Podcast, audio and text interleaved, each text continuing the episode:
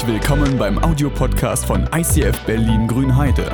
Wenn du Fragen hast oder diesen Podcast finanziell unterstützen möchtest, dann besuch uns auf icf-grünheide.de.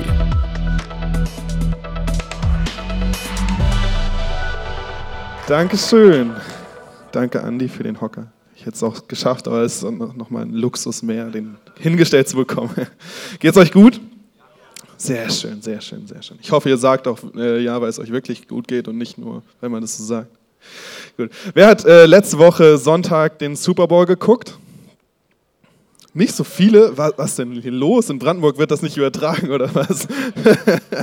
okay, ihr habt nichts verpasst, keine Angst. Es war ein unglaublich langweiliges Spiel. Selten so ein schlimmes Spiel gesehen und am Ende gewinnen auch noch die Patriots. Aber naja, Gott hat bestimmt auch diese Menschen lieb. Nein, definitiv. So.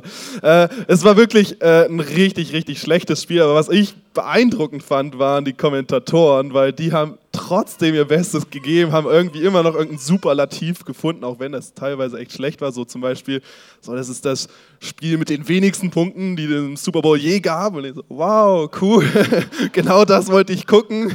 Ähm, ja, und als ich äh, vor zwei Wochen äh, in Tempelhof äh, äh, im Gottesdienst drin saß, da hat Stefan gepredigt und der hat auch ganz, ganz viele Superlative von Bibeln aufgezählt und ähm, was für Rekorde die Bibel alle hat. So, äh, ähm, im Guinness Buch der Rekorde von wegen das Buch, was am meisten gelesen wurde, was am meisten verkauft wurde, was in den meisten Sprachen übersetzt wurde und so weiter und so fort. Wahrscheinlich ist es auch das Buch mit den meisten Rekorden überhaupt.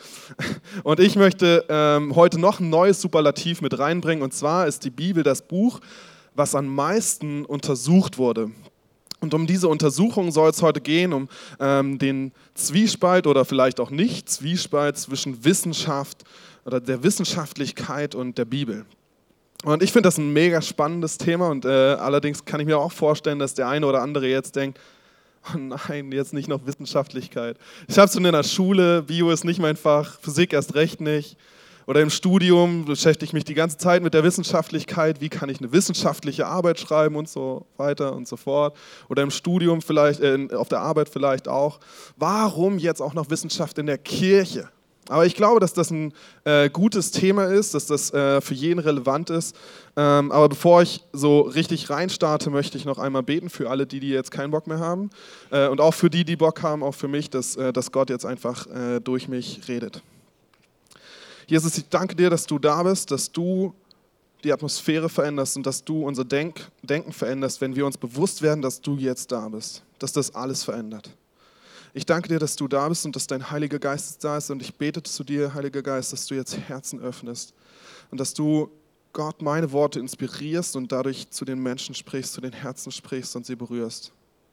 Und egal, was ich jetzt vorbereitet habe, Gott, dein Plan soll Realität werden. Wenn es was vollkommen anderes wird als das, was ich ausgearbeitet wird, ge gearbeitet habe, dann ist es gut, weil du es vorbereitet hast. Jesus, ich bete, dass du jetzt wirkst mit deinem Heiligen Geist. Amen. Cool, cool, cool. Wissenschaft und Bibel. Warum sollte das, jetzt Jetzt geht's richtig los. So, warum sollte das ein äh, spannendes Thema sein? Ich glaube, das ist ein spannendes Thema, weil es jeden irgendwann, ähm, für jeden irgendwann relevant ist, wenn man sich auf der, äh, auf der Arbeit oder in der Schule oder im Studium irgendwann mal ein bisschen persönlicher unterhält und dann irgendwann mal sagt, ja, ich glaube an, an Gott.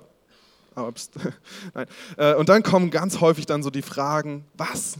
Du glaubst an das ganze Zeug? Das ist doch eigentlich schon alles widerlegt. Und genau darum glaube ich, dass es gut ist, sich auch mit der Wissenschaft auseinanderzusetzen, um in solchen Diskussionen irgendwie ein bisschen standfester ähm, zu werden. Und ich glaube auch, dass diese Bereiche Glaube und Wissenschaft oder Bibel und Wissenschaft sich einander bereichern können, dass die Bereiche sich bereichern können. Das ist ein schlauer Spruch.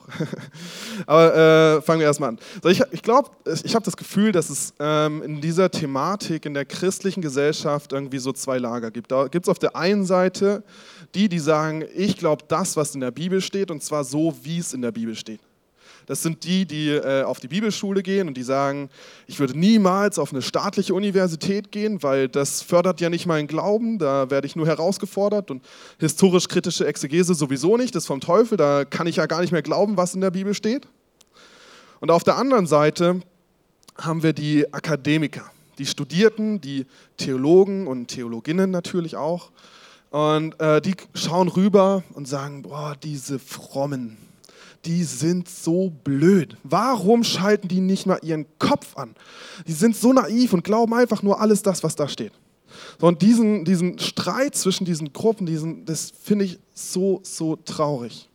Als ich das letzte Mal hier war, ähm, habe ich ja gesagt, dass ich studiert habe, aber ich habe, glaube ich, nicht gesagt, wo ich studiert habe. Und zwar habe ich studiert an der CVM-Hochschule. Äh, ja, da sind auch ein paar Leute da heute, sehr schön. Ähm, das ist eine christliche Hochschule aber mit staatlich anerkannten Abschlüssen. Das äh, fand ich ziemlich cool, aber dadurch kam halt auch immer und immer wieder diese Frage, wie können wir die Wissenschaftlichkeit auf der einen Seite, die wir für die staatlich anerkannten Abschlüsse brauchen, und den Glauben der Studierenden auf der anderen Seite, wie können wir das, ähm, wie, wo ist da die Schnittmenge? Und ähm, wie können wir irgendwie auch beidem gerecht werden? Und ich glaube mittlerweile auch, dass, dass die beiden Bereiche zusammengehören und sogar, ich würde sogar noch einen Schritt weiter gehen. Ich würde es als teilweise gefährlich einstufen, wenn man sagt, dass, wenn, wenn man diese beiden Bereiche so voneinander äh, trennt. Ich lege die Blätter lieber hier unten hin, dann sieht man nämlich, wie wenig Blätter ich dann irgendwann nur noch habe. Wenn ich überzogen habe, dann merkt ihr, okay, ich habe immer noch fünf Blätter. Nein, also ich glaube, es ist wirklich teilweise gefährlich, ähm, diese Bereiche voneinander ähm, zu trennen. Wisst ihr warum? Wir hatten im Studium ein Modul, das nennt sich Kirchengeschichte. Kirchengeschichte ist relativ einfach, es handelt von der Geschichte der Kirche. Und ähm, das bedeutet, wir gucken uns die Kirche heute an und die Kirche früher und wie die Kirche heute das geworden ist, was sie heute nun mal ist und was es für Einflüsse gab, wann, wie das Glaubensbekenntnis entstanden ist und wann es Staatsreligion wurde und so weiter und so fort. Ähm, ich fand das mega interessant andere nicht so. Aber ähm, ich fand es mega interessant auch zu sehen, was für Einflüsse auf die Kirche oder auf den Glauben ähm, Einfluss hatten. Einflüsse Einfluss haben, genau. Äh, und zwar gab es im ersten und zweiten Jahrhundert einen Typen, der hieß Markion oder Marcion, Marcion oder ich weiß nicht, wie man ihn ausspricht. Ähm, ich nenne ihn Markion und auf jeden Fall ähm, wurde er in die Stufe der Irrlehrer eingestuft. Also er war ein Typ, der etwas gelehrt hat, was von der breiten theologischen Masse ähm, einen Unterschied hatte. Also nicht das, was alle gesagt haben, sondern was vollkommen anderes, äh, so eine heretische Irrlehre. Ähm, genau, und was hat, er, äh, was hat er gepredigt? Er hat einen Dualismus geprägt. Dua kennt ihr von Dualstudium oder von Shuko-Duo, diese äh, Creme mit den zwei Farben. Es geht darum um zwei Sachen und äh, genau das hat äh, Markion auch gemacht. Er hat die Welt sozusagen in zwei Welten geteilt. Und auf der einen Seite gibt es das Gute, das ähm, gibt das Göttliche, das ist der Glaube und das ist ähm, das Richtige, das einzig Wahre. Und letzten Endes natürlich auch das, was Markion sagt oder was er glaubt. Und auf der anderen Seite gibt es das Schlechte, das Böse, das, was unrichtig ist, also das Falsche und das, das Weltliche und das Materielle. Und er hat es ganz, ganz stark voneinander getrennt. Und ich habe mir damals gedacht, so, warum glauben das die Leute? So. Ähm, und dann im äh, letzten Semester im, im, Studium hatten wir ein anderes Modul, das hieß, ähm, äh, keine, Ahnung, sorry, Falks. Ähm, aber wir hatten eine Vorlesung, da ging es wieder um Dualismus. Das, das ist das Entscheidende. Äh, und zwar hat er einen Theologen der heutigen Zeit ähm, genannt und gesagt, dass er teilweise auch äh, oder dass er teilweise auch dualistische Züge in seinen Predigten äh, verwendet. Und ich höre ihn, also ich kenne ihn nicht persönlich, aber ich höre ihn sehr, sehr gerne zu und dachte so in dem Moment, nein, nein, der, der, der macht sowas nicht. Dualist, also ich, ich höre ihn und höre ihn gerne und ich, ich bin doch kein Dualist. Also Dualismus, das ist was, was im ersten und zweiten Jahrhundert gab. Und äh, ich bin noch nicht so doof und glaube an das, was die im ersten und zweiten Jahrhundert geglaubt haben. Ich bin, ich bin ein Mann des 21. Jahrhunderts, ich bin aufgeklärt, ich glaube doch nicht mehr an so einen Quatsch. So. Und dann hat mein Dozent sich erklärt, was er damit meinte. Und zwar ähm, meinte er, dass das auch in vielen äh, Freikirchen heutzutage noch gepredigt wird, sodass ähm, dass es etwas Gutes gibt, etwas Göttliches und etwas Schlechtes gibt, etwas, was vom, vom Satan oder vom Teufel kommt. So. Ähm, und, und soweit ist alles gut und alles richtig, meiner Meinung nach. Ähm, und, aber die Sache ist, was machen wir daraus? Sagen wir, es gibt Sachen, die vom, vom Teufel kommen und es gibt Sachen, die vom, ähm, ja, ein anderes Beispiel, äh, sagen wir äh, auf das Thema Freunde bezogen. Freunde prägen dich. Und, und wenn du sagst, okay, äh, du möchtest natürlich nicht von unchristlichen Werten und Freunden geprägt werden, dann lass die beiseite und äh, umgib dich nur noch mit deinen christlichen Freunden und lass die anderen beiseite, weil wir sind die einzig wahren und richtigen und das ist das, das Geistliche und die anderen, äh, die sind weltlich und das gehört nicht zu dem Guten, lass das lieber beiseite. Dann in dem Moment stellen wir uns so über sie und sagen, wir sind die Richtung, die sind die Falschen und äh, wir, wir bauen so eine Mauer auf, anstatt zu sagen, wir gehören irgendwie alle zusammen und alle gehören auch zu dieser Welt. Und genau dieser Punkt ist äh, für mich mega wichtig in dieser Thematik zu sagen, dass die Wissenschaft kein Gegner der Bibel ist dass die Wissenschaft nicht uns unseren Glauben rauben möchte, sondern dass wir die Wissenschaft nutzen können, um im Glauben zu wachsen. Und dass, dass es für mich wichtig ist, in gesunder Art und Weise mit dieser Thematik umzugehen. By the way, es gibt auch ein äh, Buch, das heißt Die Wissenschaft und die Bibel oder sowas in der Art. Das ist ein ganz kleines Heftchen, gibt es auf Amazon oder auf Buchhändlern, die Werte vertreten. Ähm, und da, da geht es um verschiedene Beispiele, ähm, wo die Wissenschaft ähm, nachweist, was in der Bibel schon lange steht. Schon Jahrhunderte vorher stand, dass ähm, die Sonne nicht um die Erde kreist, sondern die Erde um die Sonne und dass es die Erde keine Platte ist und so weiter und so fort. Das steht jetzt nicht genau so in der Bibel, aber in umschriebener Form. Und da haben Wissenschaftler gesagt, okay, krass, wir haben früher was anderes geglaubt, aber mittlerweile glauben wir das und das steht auch schon in der Bibel. Also es gibt äh, verschiedene Beispiele, ähm, in denen die Wissenschaft die Bibel bestätigt. Natürlich gibt es auch andere, darauf komme ich gleich. Aber die Frage, die ich mir da stelle, ist, wie gehen wir mit solchen Situationen um? Wenn mal die Wissenschaft die Bibel bestätigt und mal nicht. Sagen wir in den Fällen, wo die Wissenschaft die Bibel bestätigt, ja, hier siehst du, ich habe es doch schon immer gesagt. Und wenn die Wissenschaft es nicht bestätigt, ach, die haben ja keine Ahnung, oder ähm, noch besser, so, mein Gott ist ja eh größer als alle Wissenschaft. So. Ja, Amen, Gott ist größer als alles Menschliche und alles, was vom Menschen kommt und dementsprechend auch die Wissenschaft. Aber ich finde es inkonsequent, wenn man mal Hü und mal Hot sagt. Also das, das ist ähm, ja einfach mal, um das äh, festzuhalten. Und jetzt kommen wir aber mal zu dem Punkt, warum Wissenschaft und äh, Bibel eigentlich so ein brisantes Thema äh, ist und warum es da immer und immer wieder so Reibungspunkte gibt. Äh, interessant als erstes finde ich äh, zu sagen, dass unsere europäische Kultur durchdrungen ist von biblischen Inhalten.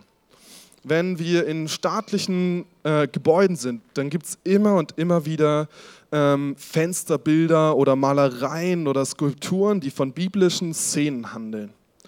Oder äh, Sprichwörter, dem Balken im Auge oder dem anderen eine Grube graben und so weiter. Das hat alles biblische Wurzeln.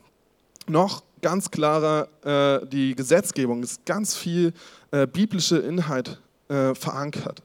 Und ich habe über diese Gesetzgebung habe ich mal mit einem Kind drüber geredet und dann das Kind so ganz schlau natürlich so, ja vielleicht hat die Bibel auch abgeschrieben von der Gesetzgebung. so ja, ich weiß nicht so recht, das hat mich jetzt nicht so überzeugt. Aber ganz im Ernst, es ist wirklich unsere europäische Kultur, unsere Gesellschaft ist durchdrungen von, von biblischen Inhalten. Jetzt fehlen ja nur noch die Menschen.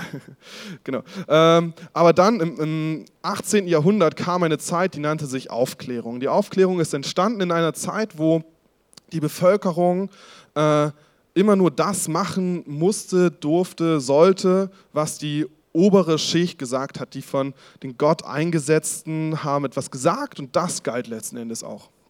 Und dann haben irgendwann die Ersten gesagt, nee, ich äh, mache das nicht mehr, sondern ich überlege, was die da überhaupt sagen, denke nach, ob das Sinn ergibt und wenn ja, dann mache ich das auch, wenn nicht, dann nicht. So.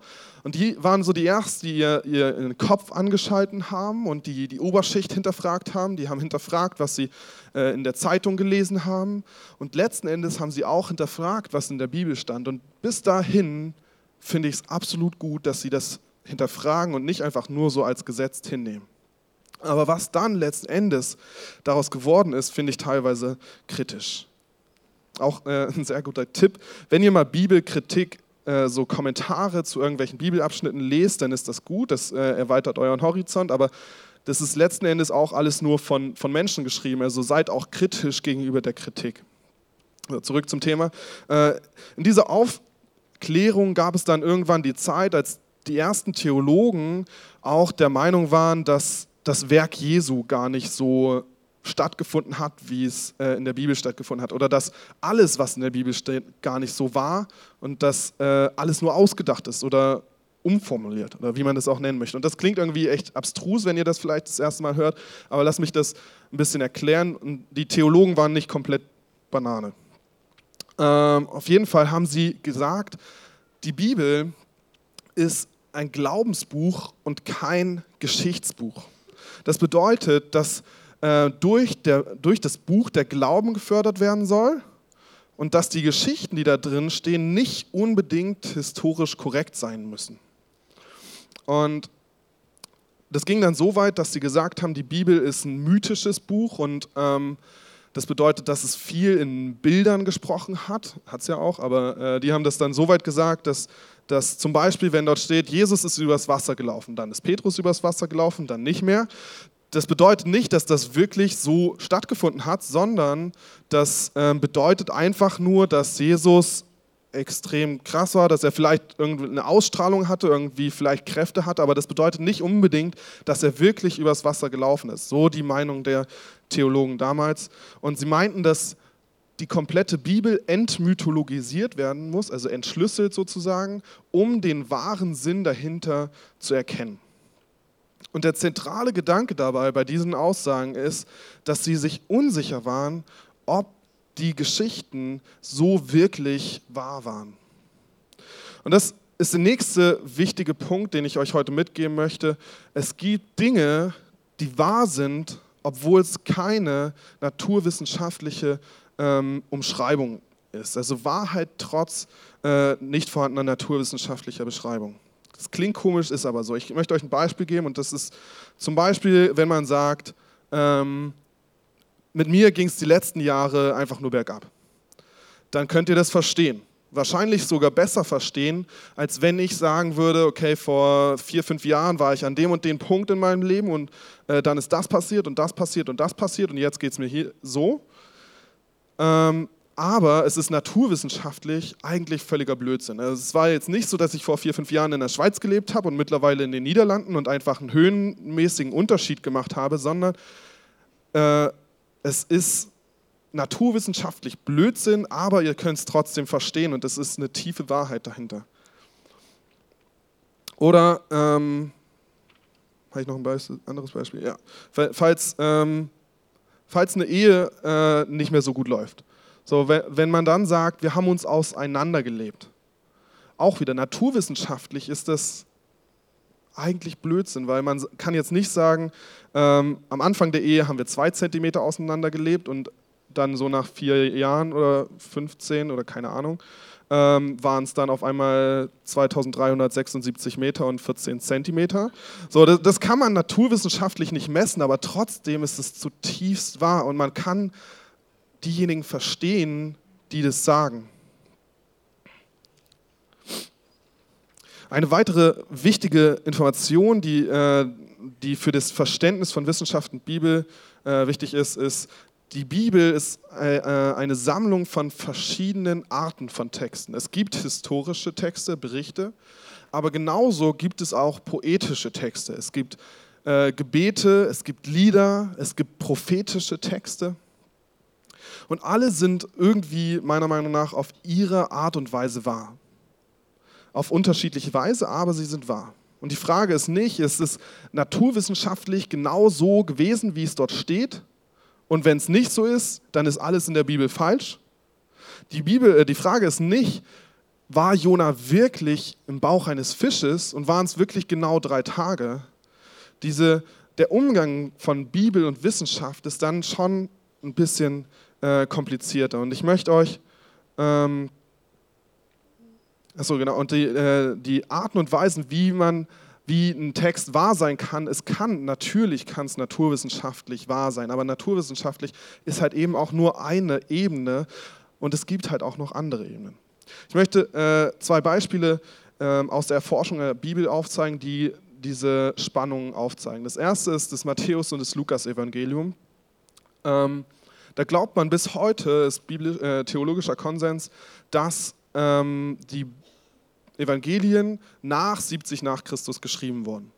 Warum ist es so? Warum glaubt man das? Relativ einfach. In den Evangelien steht von der Zerstörung Jerusalems geschrieben und die ist 70 nach Christus stattgefunden, hat 70 nach Christus stattgefunden und dementsprechend sagen sie, okay, wenn das da drin steht, dann muss das ja danach sein, weil sie haben es ja anscheinend miterlebt. So.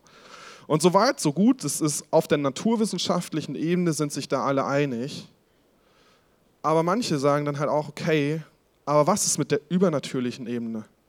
Wir, wir glauben daran, dass, dass Jesus Gott ist und dass er vom, vom Kreuz auferstanden ist, oder nicht vom Kreuz, aber nach dem Kreuz auferstanden ist. Wir glauben, dass er wieder vom Tod auferstanden ist. Aber wir glauben nicht daran, dass er eine Offenbarung hatte von dem, was in der Zukunft passiert und es Matthäus und Lukas vorher gesagt hat. So, das ist, sind so zwei unterschiedliche Ebenen, die äh, möglich sind. Ein anderes Beispiel, das erklärt eher das, das Gegenteil, das Johannesevangelium. Da hat man so bis vor 80, 90 Jahren oder so, hat, war, war breiter theologischer Konsens, dass, ähm, dass man immer gesagt hat, Johannes, der schreibt immer in Bildern. Das kann man nicht historisch sehen und alles, was er schreibt, ist irgendwie symbolisch und umschrieben und irgendwas hat immer eine Deutung. Und dann schreibt er in Johannes 5 von äh, dem Teich, wie heißt der Teich? Ich, ich, seit vorhin denke ich irgendwie immer Bad Seba, aber der Teich, Teich hat, heißt Bethesda. Teich Bethesda. Am Teich Bethesda gab es äh, fünf Säulenhallen. Und, ähm, oder sagt Johannes, schreibt er da in Johannes 5 und alle haben gesagt, na, das, das kann nicht historisch sein, weil Johannes einfach nicht so schreibt es muss irgendwas Symbolisches bedeuten, dass die fünf Säulenhallen müssen wahrscheinlich für die fünf Bücher des Mose stehen und so weiter und so fort. Das Doofe an der ganzen Sache ist nur, dass vor circa ein paar Jahrzehnten ähm, bei Ausgrabungen an der Anna-Kirche genau diese fünf Säulenhallen gefunden wurden. Da denkst du so, ja, blöd gelaufen, jetzt ist Johannes doch auf einmal ein bisschen historisch. So. Und ähm, sage ich deswegen, dass jedes einzelne Wort aus der Bibel historisch ist? Nein. Ich glaube daran, dass der Glaube und die Wissenschaft einfach zusammengehören. Mein Vater, ich habe einen sehr schlauen Vater, der hat immer zu mir gesagt, Gott hat dir auch einen Verstand geschenkt. So, wenn er äh, zwei Tage vor einem Test gefragt hat, und Thomas, hast du schon gelernt? So, nee, ich habe gebetet. dachte so, christlicher Check und ich muss nicht mehr machen. also ja, Gott hat dir auch einen Verstand geschenkt. Ah, shit. Das habe ich nicht gedacht. Nein, sowas, sowas denkt man ja nicht. Oder ähm, wenn, wenn du Kopfschmerzen hast. Ähm, ich glaube daran, dass Gott dir einen genialen Verstand geschenkt hat und nicht nur dir, sondern auch Medizinern, Ärzten und Menschen, die Medizin entwickelt haben. Und dass du auch Medizin, Kopfschmerztabletten oder was auch immer benutzen darfst. Und dass du nicht sagen musst, okay, ich muss so lange beten, bis ich wieder gesund werde. Das bedeutet auch nicht, dass du nicht mehr beten darfst. Ich, ich motiviere euch wirklich, betet weiterhin für Heilung und erwartet es, erwartet Großes und erwartet Wunder, denn ich glaube, dass das heute noch möglich ist. Aber ich glaube trotzdem, dass, dass wir unseren Verstand nutzen können und einfach auch Medizin benutzen dürfen. Wieso hat Gott uns sonst den Verstand geschenkt? Also nochmal zurück zu den Theologen, die sagen, das ganze Buch der Bibel ist eigentlich nur ein Glaubensbuch. Wie sollen wir äh, damit umgehen? Ist die Bibel wirklich gar nicht historisch? Äh, lasst uns dazu einfach mal in Lukas 1 reinschauen, ganz am Anfang die ersten vier, fünf Verse. Und dort steht, schon viele haben die Aufgaben in Angriff genommen, einen Bericht über, oh, das ist mir zu, zu breit, ich lese es von hier. Schon viele haben die Aufgabe in Angriff genommen, einen Bericht über die Dinge abzufassen, die in unserer Mitte gesehen worden, geschehen sind und die wir von denen erfahren haben, die von Anfang an als Augenzeugen dabei waren und dann Diener der Botschaft Gottes geworden sind. Darum hielt auch ich es für richtig, nachdem ich alle, allem bis, zum Anfängen, bis zu den Anfängen sorgfältig nachgegangen bin, diese Ereignisse für dich, hochverehrter Theophilus, in geordneter Reihenfolge niederzuschreiben, damit du erkennst, wie zuverlässig all das ist, worin du unterrichtet worden bist.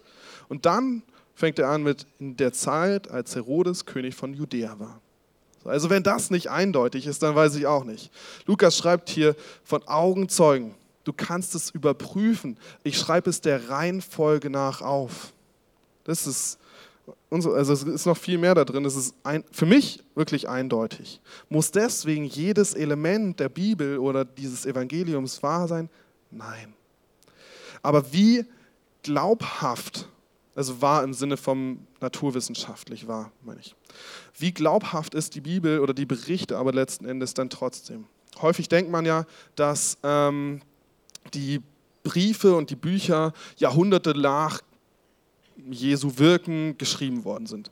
Aber wenn wir mal genau gucken, also und dann kann es halt sein, dass da sich irgendwelche Fehler in der Überlieferung äh, einschleichen. Das ist ja irgendwie menschlich. Aber wenn wir mal genau gucken, dann ist das Älteste, was von der paulinischen oder was, was von, von den Auferstehungsgeschichten schreibt, dann steht das in den paulinischen Schriften.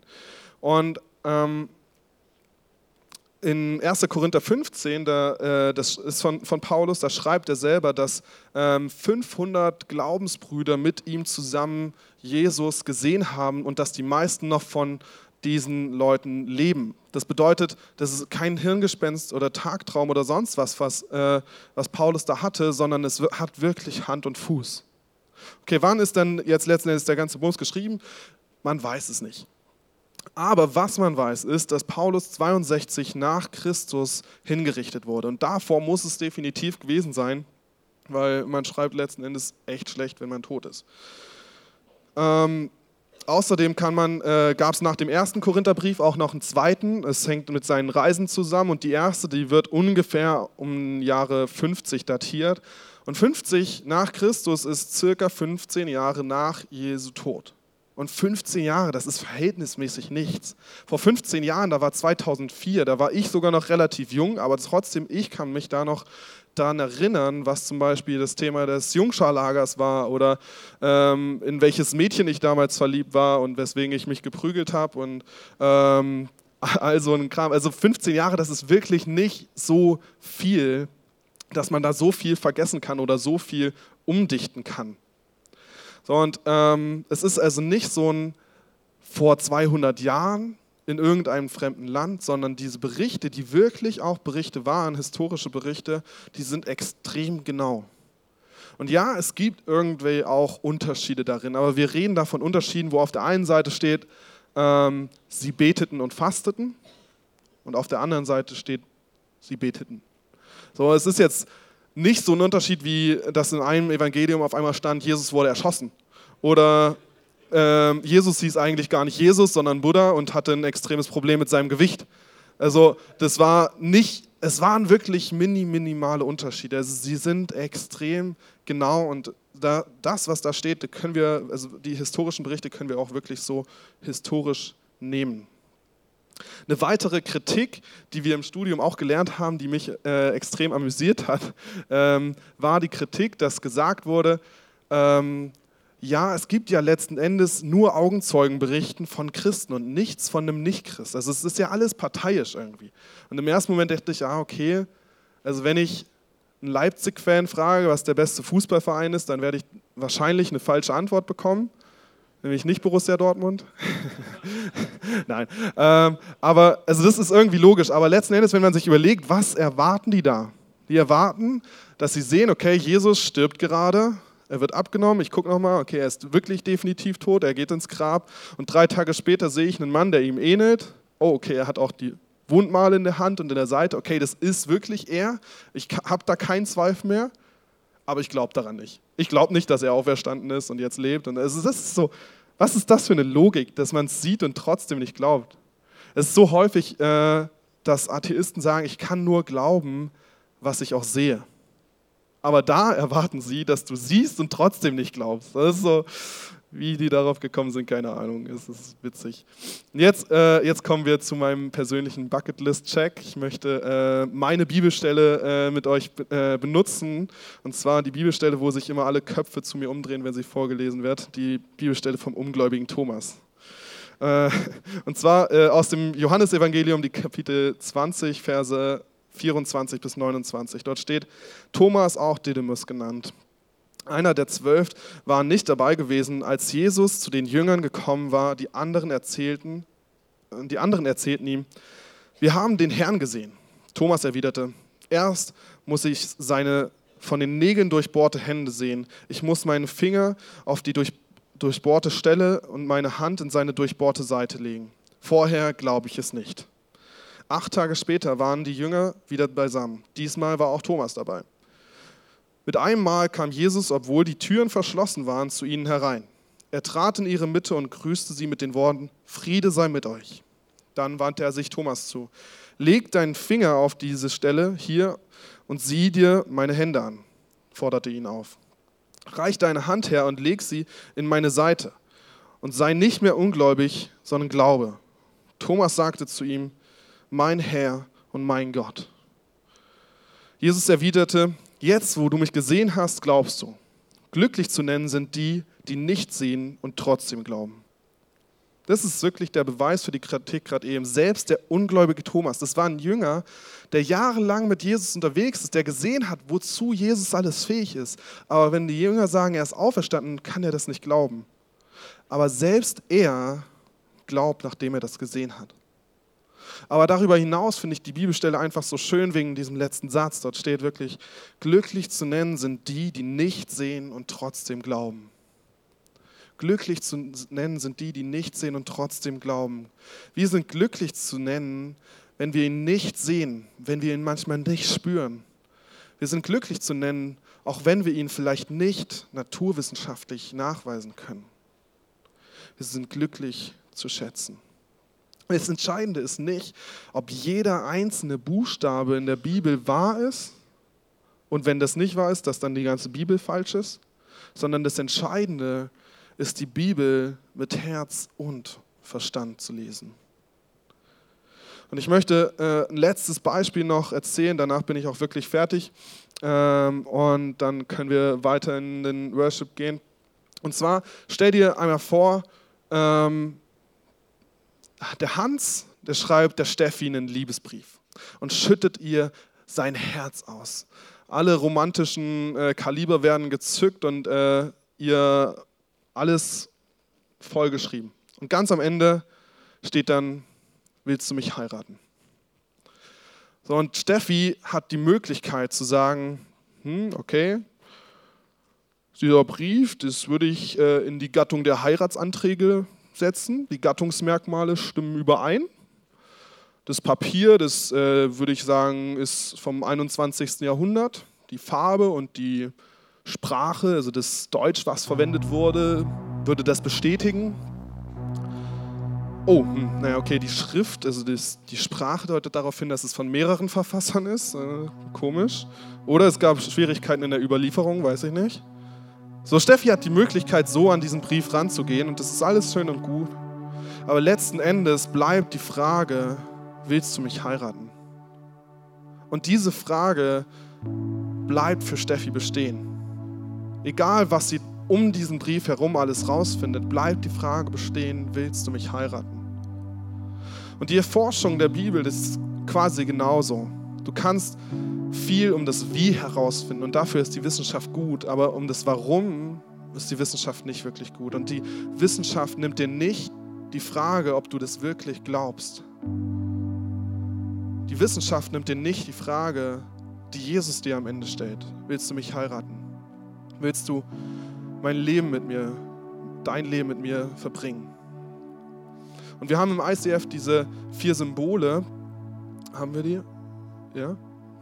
Ähm, die werden gleich eingeblendet, wo, wo deutlich wird, dass, dass Jesus dich liebt. Dass Gott, der Vater, dich liebt. Und dass du irgendwann in deinem Leben etwas getan hast, was dich getrennt hat von Gott. Aber dass Gott dich so sehr geliebt hat, dass er seinen einzigen Sohn auf diese Welt geschickt hat, damit diese Trennung wiederhergestellt werden kann und eine Verbindung entsteht dass, dass er hat seinen Sohn ans Kreuz geschickt, geschickt, wer dich so sehr liebt. Und am Ende der Anker steht für die Entscheidung, was ewig hält, wo er dich fragt, möchtest du mich heiraten? Möchtest du dein Leben mit mir verbringen, in guten wie in schlechten Zeiten? Möchtest du mich ehren? Möchtest du mich loben und preisen? Möchtest du mich heiraten? Und diese Frage, die stellt er dir egal wie schön die Wissenschaft ist, diese Frage kann sie dir nicht nehmen. Diese Frage stellt Jesus auch heute dir. Willst du mich heiraten? Ich möchte noch zum Ende beten für alle die, die jetzt vielleicht auch sagen, ja genau, okay, ich möchte diese Frage für mich annehmen und ich möchte Ja zu Jesus sagen. Und wenn das für euch der Fall ist, dann äh, möchte ich euch noch einladen, nach dem Gottesdienst vielleicht zum, äh, zum Gebetsteam zu kommen. Haben wir? Ich, also wenn nicht, kommt einfach hier vorne hin. Hier gibt es genügend Leute, die beten können. Äh, und mit denen zusammen zu beten und vielleicht auch äh, festzumachen, was ihr heute entschieden habt. Vater, ich danke dir für, für dein Wort, für das, was du äh, uns mitgegeben hast, für alles, was du getan hast dass du deinen Sohn auf diese Welt gebracht hast, damit wir leben können, damit wir frei sind, damit wir frei leben können. Und Jesus, ich bete für alle Herzen, die jetzt sagen, ja, ich möchte all in gehen, ich möchte diese Frage, die du mir schenkst, mit Ja beantworten. Ich möchte mein Leben mit dir verbringen. Ich danke dir für diese Menschen und ich bete, dass du sie erfüllst mit deinem Geist dass sie dort, wo sie sind, einen Unterschied machen und dass sie Licht und Salz für diese Welt sein können. In deinem Namen, Jesus. Amen.